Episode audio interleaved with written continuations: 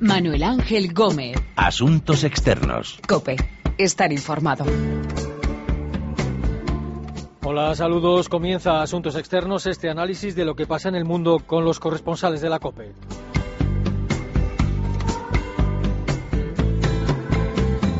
Vamos a ver cómo se presentan las elecciones presidenciales en Brasil a falta de solo unos días.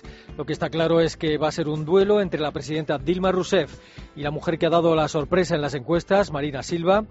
Miraremos hacia la frontera de Turquía con Siria. Más de 100.000, hay quien dice que 160.000 personas han cruzado desde Siria a territorio turco huyendo de los yihadistas del Estado Islámico y nos acercaremos a Hong Kong, donde miles de personas se han instalado en las calles, han ocupado el centro de la ciudad para exigir elecciones libres. Quieren decidir democráticamente quiénes serán sus líderes. De todas estas historias vamos a hablar con nuestros corresponsales y colaboradores en Río de Janeiro, Estambul y Pekín, Arturo Lezcano, Daniel Iriarte y Pablo Díez.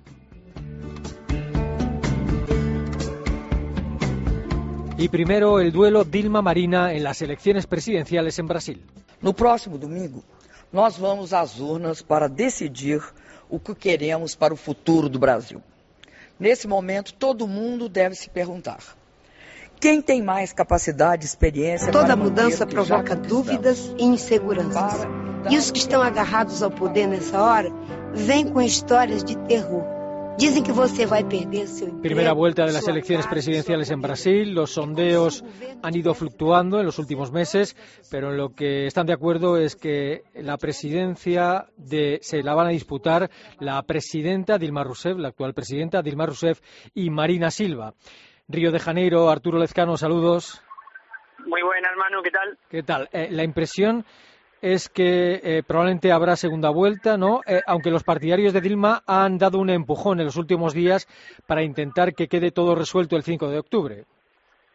Sí, lo que pasa es que va a ser difícil porque, como decías, fluctuaron los sondeos y aunque ahora son plenamente favorables al PT y a Dilma, yo creo que ni en el mejor de los escenarios, desde el 13 de agosto en que murió Eduardo Campos, candidato del PSB y clave, momento clave en esta campaña, puesto que le dio la oportunidad a Marina Silva de eh, ser la candidata a presidenta, digo que es el mejor de los escenarios posibles desde entonces, como lo han demostrado los últimos sondeos en los que Dilma Rousseff aventaja en siete, ocho puntos, ahí está la bisagra más o menos en la primera vuelta, a Marina Silva y en el segundo turno, como dicen aquí, en la segunda vuelta, mantendría no la ventaja, pero sí el triunfo, la actual presidenta frente a una Marina Silva que ha visto, bueno, pues desde una subida abrupta, como digo, después de la muerte de su correligionario, a después ir bajando poco a poco, digamos, estabilizarse en las encuestas para así llegar a una segunda vuelta, pero aparentemente no le llegarían. Los eh, partidarios de Dilma Rousseff, como dices, eh, quieren solventarlo en primera vuelta será difícil y seguramente tendremos que esperar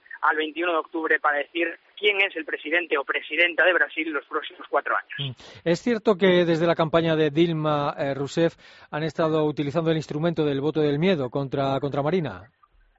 Absolutamente. Yo creo que lo eh, aseguran hasta ellos mismos, lo reconocen. Eh, no dicen el miedo, pero sí, si uno ve las propagandas electorales en televisión, también en Internet, en los hashtags de Twitter, etcétera, etcétera, de la propia campaña de Dilma, eh, al ver que Marina Silva ganaba muchos enteros a mediados de agosto, eh, lo que decidieron en un momento dado fue pasar al ataque por tierra, mar y aire de forma furibunda y con cosas, bueno, pues tan directas como decir directamente que Marina miente en muchos de sus de sus preceptos. Y claro, aludir a que a ese a ese mm, eh, componente de la clase C, de la nueva clase media brasileña, diciéndole eh, esto que has logrado en los últimos diez años seguramente te lo quiten si no votas a lo conocido. Y lo conocido es Dilma Rousseff, que por otro lado no deja de ser la discípula más aventajada de Lula da Silva. Y eso aquí en Brasil siguen siendo palabras mayores. Mm.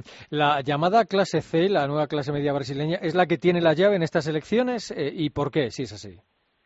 Sí, es lo que apuntábamos. Todo se dirige a la clase C y lo vas a entender con números. Eh, Brasil tiene 205 millones de habitantes, 113 pertenecen a la clase C. Se ha trasladado al censo, pues viene dando un 56% aproximadamente pertenecen a esa gente que ingresa como renta media en una familia de cuatro personas entre 400 y 1.200 euros. En esa franja se sitúa más de la mitad del país, especialmente en las áreas urbanas y en las periferias de las grandes ciudades brasileñas, y hacia ellos se dirigen, bueno, pues eh, esas eh, propagandas, porque se da por hecho que el gran porcentaje de Aesio Neves, el tercero en discordia del PSDB, de la socialdemocracia brasileña, que aquí corresponde al centro derecha, eh, recibe los votos de la clase A y en parte de la clase B, es decir, la élite de Brasil, también se sabe que la clase D y la clase E, que vienen siendo los más pobres, más humildes de Brasil, tienen el voto prácticamente asegurado para Dilma Rousseff. Por lo tanto, el gran campo de batalla, como decimos, es esa clase C, esa nueva clase media brasileña, que eran muchos hasta el año 2003, 2004, pero desde entonces, en los últimos diez años, han ingresado más de 40 millones de personas, todo un país, en esa clase media brasileña que ha entrado al consumo, que tiene acceso al crédito, que tiene casa propia, que tiene coche y que ahora, como digo, Dilma dice que si no le votan a ella perderán lo que ya han ganado y Marina, por el contrario, y viendo los números de, bueno, desfavorables de la economía en los últimos meses, dicen que van a perderlo todos y continúan votando a la tendencia que lleva gobernando Brasil entre Dilma y Lula los últimos 12 años. Mm. Marina Silva ha llegado a encabezar los sondeos de esta, para estas presidenciales, pero ahora han cambiado las cifras. ¿no? Eh, ¿Por qué ha ocurrido esto y cómo están ahora mismo las encuestas? Bueno, lo comentábamos hace un momentito, la bisagra eh, se mueve en, en, torno a una ventaja de entre 7 y 8 puntos, siempre con el margen de error técnico, por supuesto, pero aquí que hay sondeos cada apenas dos días y seguramente después, dentro de unas horas, tendremos nuevos sondeos que a lo mejor nos contradicen en parte, pero más o menos la bisagra se ha movido en torno a esos 7, 8 puntos desde hace 10 días en los que hubo una, un remonte absoluto de Dilma Rousseff frente a, a Marina Silva y las razones de esa estabilización o de ese freno al efecto Marina bueno, pues los analistas sopesan varios. En primer lugar, el factor emotivo, esa emotividad, ese factor sentimental en la que el pueblo brasileño prácticamente, bueno, pues tuvo compasión y vio en la, en la figura de Marina Silva alguien que, más allá de sustituir a Eduardo Campos, pues podía ser uno de ellos representándolos en el poder, no podía hacerlo antes porque era vicepresidenta, y también porque a pesar de representar a esa clase que en un momento fue empobrecida, como fue el caso de la familia de Marina Silva, mucho se ha hablado de su infancia y su origen en la Amazonas, en el estado de Acre, pues muchos, dicen los analistas, precisamente pues por un complejo concepto de psicología social, piensan que alguien de su clase, seguramente llegado el caso, no los pueda representar como alguien que está acostumbrado a ejercer el poder desde hace muchos años. De ahí que, según muchos analistas, como digo, digan que Dilma Rousseff eh, conjugando los ataques de campaña, el mayor tiempo de propaganda electoral que tiene la televisión gracias a las coaliciones de gobierno que le permiten tener más de cinco veces el tiempo que tiene la propia Marina y también esa, eh, como esa disolución perdón, del factor emotivo desde la muerte de Eduardo Campos hacen que ahora mismo Dilma Rousseff sea favorita no solo en la primera vuelta, sino también el 21 de octubre en la segunda vuelta. Y aparte de Dilma Rousseff y Marina Silva, ¿qué otros candidatos se presentan a estas elecciones presidenciales en Brasil? Bueno, son 11 candidatos en total, de los cuales en la segunda vuelta obviamente quedarán solo dos y previsiblemente serán eh, Marina Silva y Dilma Rousseff, pero si, hubiéramos hablado hace un mes y medio, te hubiera dicho que prácticamente asegurado quienes iban a pasar a la segunda vuelta iban a ser Dilma Rousseff y Aesio Neves. Aesio Neves, como digo, representa al PSDB, al partido del centro derecha brasileño que, para entendernos, gobernó en el inicio de la estabilidad del país de Brasil entre 1998 y 2004 con eh, eh, Fernando Enrique Cardoso, que puso en marcha planes ambiciosos económicos y sociales que dieron pie a la nueva etapa del PT. Y aparte de ellos tres, hay otros ocho candidatos de distinto pelaje y que apenas entre todos reúnen un 5% en el electorado. Así que las cartas están echadas, esperamos ya con impaciencia las elecciones brasileñas Preciso um bocado de tristeza, preciso um bocado de tristeza, senão não se faz um samba não. Senão El duelo Dilma-Marina en las elecciones presidenciales en Brasil. A Turquía siguen llegando de Siria decenas de miles de personas que huyen de los yihadistas del Estado Islámico.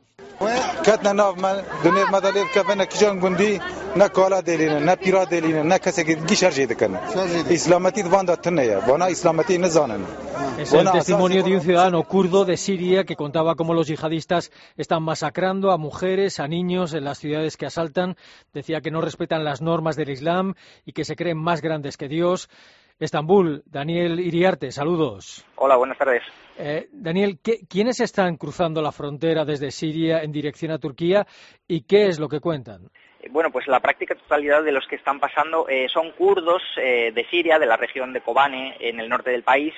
y aunque hay que decir que ahora mismo el cruce está ocurriendo en ambos sentidos, porque mucha gente que ha pasado en los últimos días, pues a lo mejor a dejar a su familia, sobre todo los hombres, ahora vuelven para tratar de combatir contra los yihadistas, para unirse a, las milicias que, están combatiendo, o en otros casos pues para atender sus negocios, eh, sus animales que han tenido que dejar al otro lado.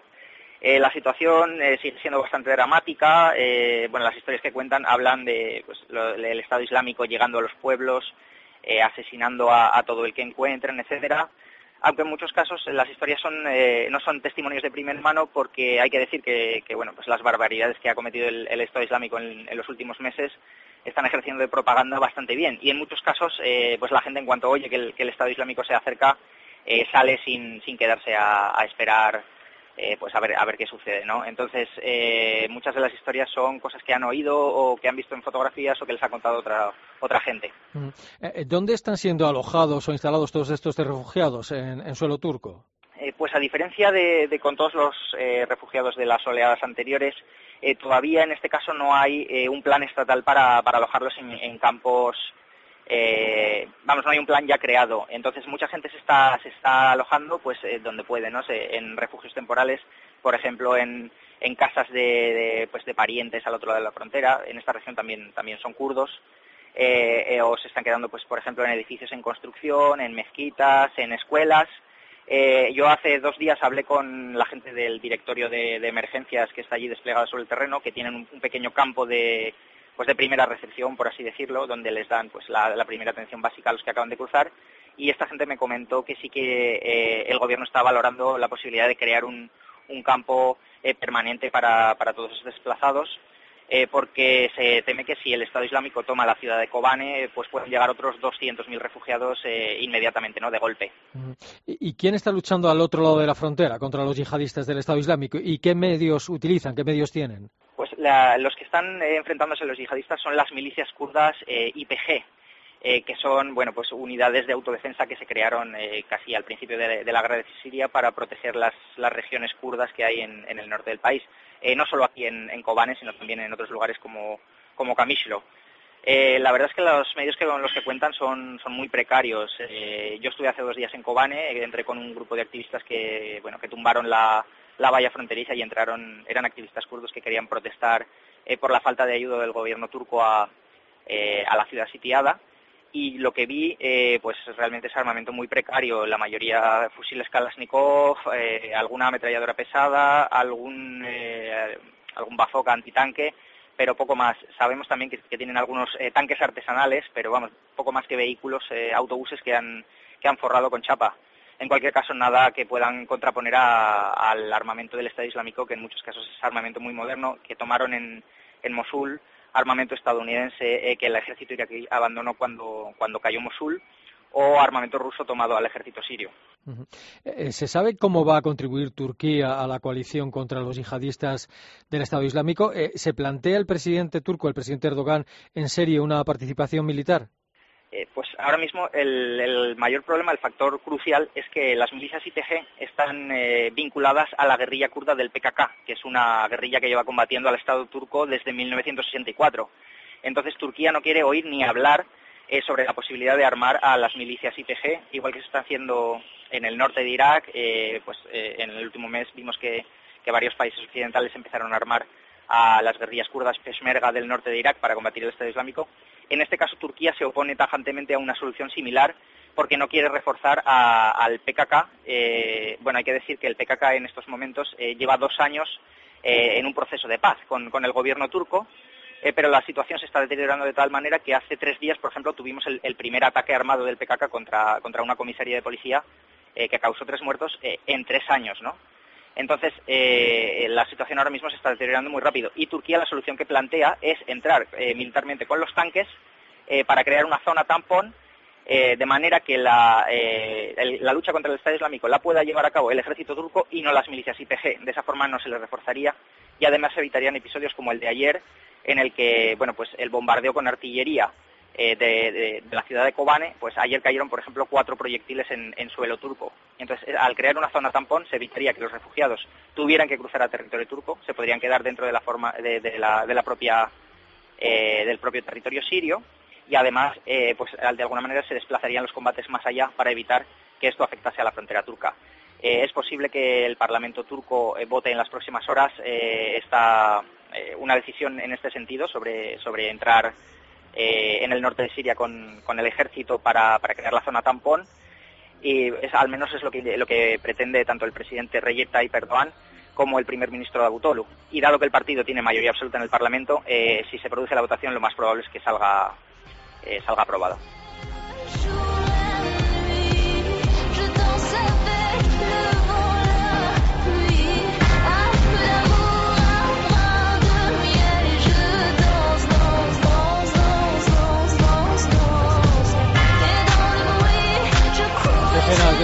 Personas huyen de los yihadistas desde Siria hacia Turquía. Mientras tanto, los ciudadanos de Hong Kong exigen elecciones libres y lo están haciendo ocupando las calles. The Hong Kong government is resolute in opposing the unlawful occupation actions by Occupy Central. The police shall continue to El jefe del gobierno de Hong Kong, Leung Chung-ying, dice que las protestas son ilegales. En Hong Kong está Pablo Díez. Pablo, saludos. Hola, buenas, ¿qué tal? Eh, ¿Hasta dónde están dispuestos a llegar los que participan en estas protestas? Todavía no se sabe exactamente hasta dónde van a llegar porque no hay tampoco unos líderes eh, concretos que estén aglutinando este movimiento. Por supuesto que representantes, pero ha sido un movimiento muy heterogéneo, muy diverso y no se sabe hasta dónde van a llegar. Lo que sí es cierto es que han dado de plazo hasta mañana miércoles, 1 eh, de octubre, que es el Día Nacional de China, para que el gobierno regional de Hong Kong y el gobierno central de China cumplan las eh, demandas que están haciendo estos manifestantes. Ellos lo que quieren es que el régimen de Pekín no imponga a una serie de candidatos en las elecciones a jefe ejecutivo de Hong Kong, que es el, una especie del gobernador de, esta, de esta región especial, en las elecciones previstas para 2017. Han dado de plazo hasta mañana, coincidiendo precisamente con esta fecha del 1 de octubre, que es un día señalado en China, y a partir de ese momento si no se cumplen sus demandas o sus exigencias, es cuando van a plantear un nuevo calendario de movilizaciones dentro de esta campaña de desobediencia civil que han lanzado aquí en Hong Kong.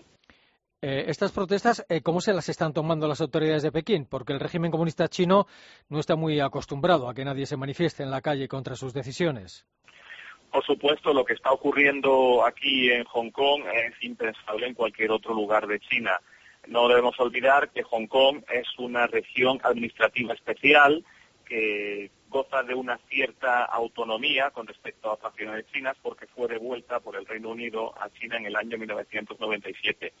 Desde entonces, Hong Kong disfruta de una libertad sin democracia porque los derechos y las libertades de sus ciudadanos en esta ciudad que es una de las más desarrolladas, más ricas, más prósperas del mundo, más tecnológicas también, es una de las capitales mundiales del lujo, sus derechos y libertades aquí son superiores a los, a los que hay en, China continental. Por supuesto, esto no podría estar ocurriendo en, ningún otro lugar de, China, al menos en estas eh, dimensiones tan multitudinarias, porque hay decenas de miles de personas que han tomado las calles protagonizando estas protestas políticas. Pero en el continente, en China, los medios que están controlados por la censura y la propaganda del régimen del Partido Comunista, por supuesto, están minimizando o incluso no informando sobre lo que está ocurriendo aquí. Eh, la, la, información está controlada y lo que no quieren es que este, estas manifestaciones sirvan como un acicate para todas las personas que se quieren manifestar en China por las injusticias que están sufriendo. Aunque es cierto que no en China no hay manifestaciones tan multitudinarias como estas por asuntos políticos, sí es cierto que se producen eh, de vez en cuando, o bueno, o, con bastante frecuencia, bastantes manifestaciones, sobre todo por problemas sociales. Entonces, es realmente una situación muy complicada que el régimen intenta controlar y además en esta fecha tan sensible, tan sensible como es el 1 de octubre, día de su, día de su fiesta nacional. Mm. ¿Y hay alguna mínima intención desde Pekín de ceder a lo que están pidiendo en la calle o a dialogar? Parece que no, al menos aparentemente. La portavoz del Ministerio de Asuntos Exteriores ya ha dicho que estas manifestaciones son ilegales y, por supuesto, ha recordado que la estabilidad y el bienestar y el progreso económico de Hong Kong en estos últimos años se ha debido en buena parte no solamente a su plaza como centro financiero de Asia, sino también al apoyo que está recibiendo por parte de China, ya que se está beneficiando de su crecimiento económico. El jefe ejecutivo de Hong Kong, Chen, eh, Leung in hoy también ha dicho que no, no están dispuestos a dialogar y ha pedido inmediatamente el fin de estas manifestaciones. No se sabe realmente si hay algún tipo de negociación eh, que no esté trascendiendo a los medios o al público, porque el grupo que aglutina las fuerzas prodemocráticas se está quejando de que no encuentran interlocutores en la, por parte del gobierno de Hong Kong para dialogar y para intentar buscar una solución negociada a esas protestas, se encuentran en un momento clave porque ante la fecha del 1 de octubre de la fiesta nacional de China parece que se van a intensificar a partir de esta noche y de mañana y por otra parte, pues habrá que ver si el gobierno o el gobierno nacional de Hong Kong va a intentar dispersar las protestas como hizo el domingo. Evidentemente, viendo las imágenes de la gente en la calle en Hong Kong, todo el mundo se acuerda de Tiananmen. ¿Es un riesgo real que en algún momento las autoridades chinas recurran al ejército para reprimir estas protestas? En realidad aquí nadie piensa que pueda ocurrir algo similar o, parecido a lo que ocurrió con las protestas democráticas de Tiananmen en 1989, que fueron aplastadas con una matanza por parte del ejército en aquella plaza pequinesa. Han pasado ya 25 años de aquella han pasado ya 25 eh, años de aquella, de aquella matanza y nadie cree que algo así pueda ocurrir porque China ha cambiado mucho, se ha abierto social y económicamente, no políticamente, y porque Hong Kong es una, es una ciudad internacional de primer rango mundial. Por lo tanto, nadie, nadie piensa que, que el régimen de Pekín se vaya a atrever a lanzar al ejército a la calle. Pero sí es cierto que en algunos medios chinos que, chinos que son, eh, son altavoces del Partido Comunista han recordado que la ley les permitiría sacar a un destacamento del ejército chino que está aquí, que está formado por unas 6.000 personas. De momento parece que en caso de que haya que dispersar los manifestantes, pues seguirá ocupándose la policía de Hong Kong. Pero no podemos olvidar que precisamente ha sido su actuación contundente del domingo, cuando lanzaron eh, gases lacrimógenos y el spray de pimienta a los manifestantes, precisamente esta contundencia que mostraron es lo que ha movido a mucha gente que no se había manifestado antes a salir a la calle y a protestar.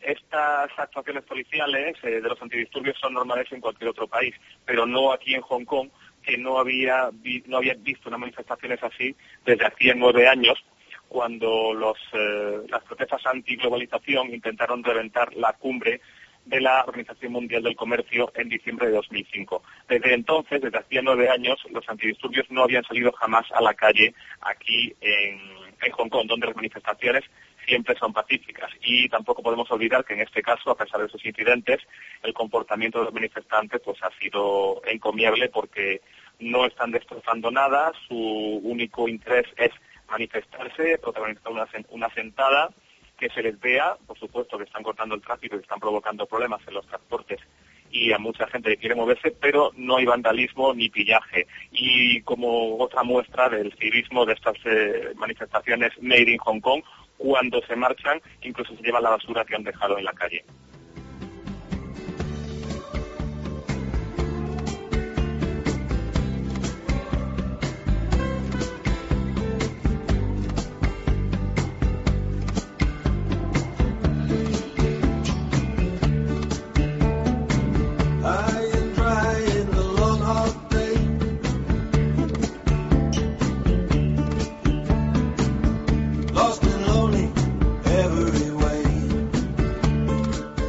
Calles de Hong Kong ocupadas por quienes piden elecciones libres para decidir quién les gobierna. Decenas de miles de personas cruzan a Turquía desde Siria huyendo de los yihadistas del Estado Islámico y la primera vuelta de las elecciones presidenciales en Brasil, en breve. Son las historias de esta edición de Asuntos Externos en la que hemos contado con nuestros corresponsales y colaboradores en Pekín, Estambul y Río de Janeiro.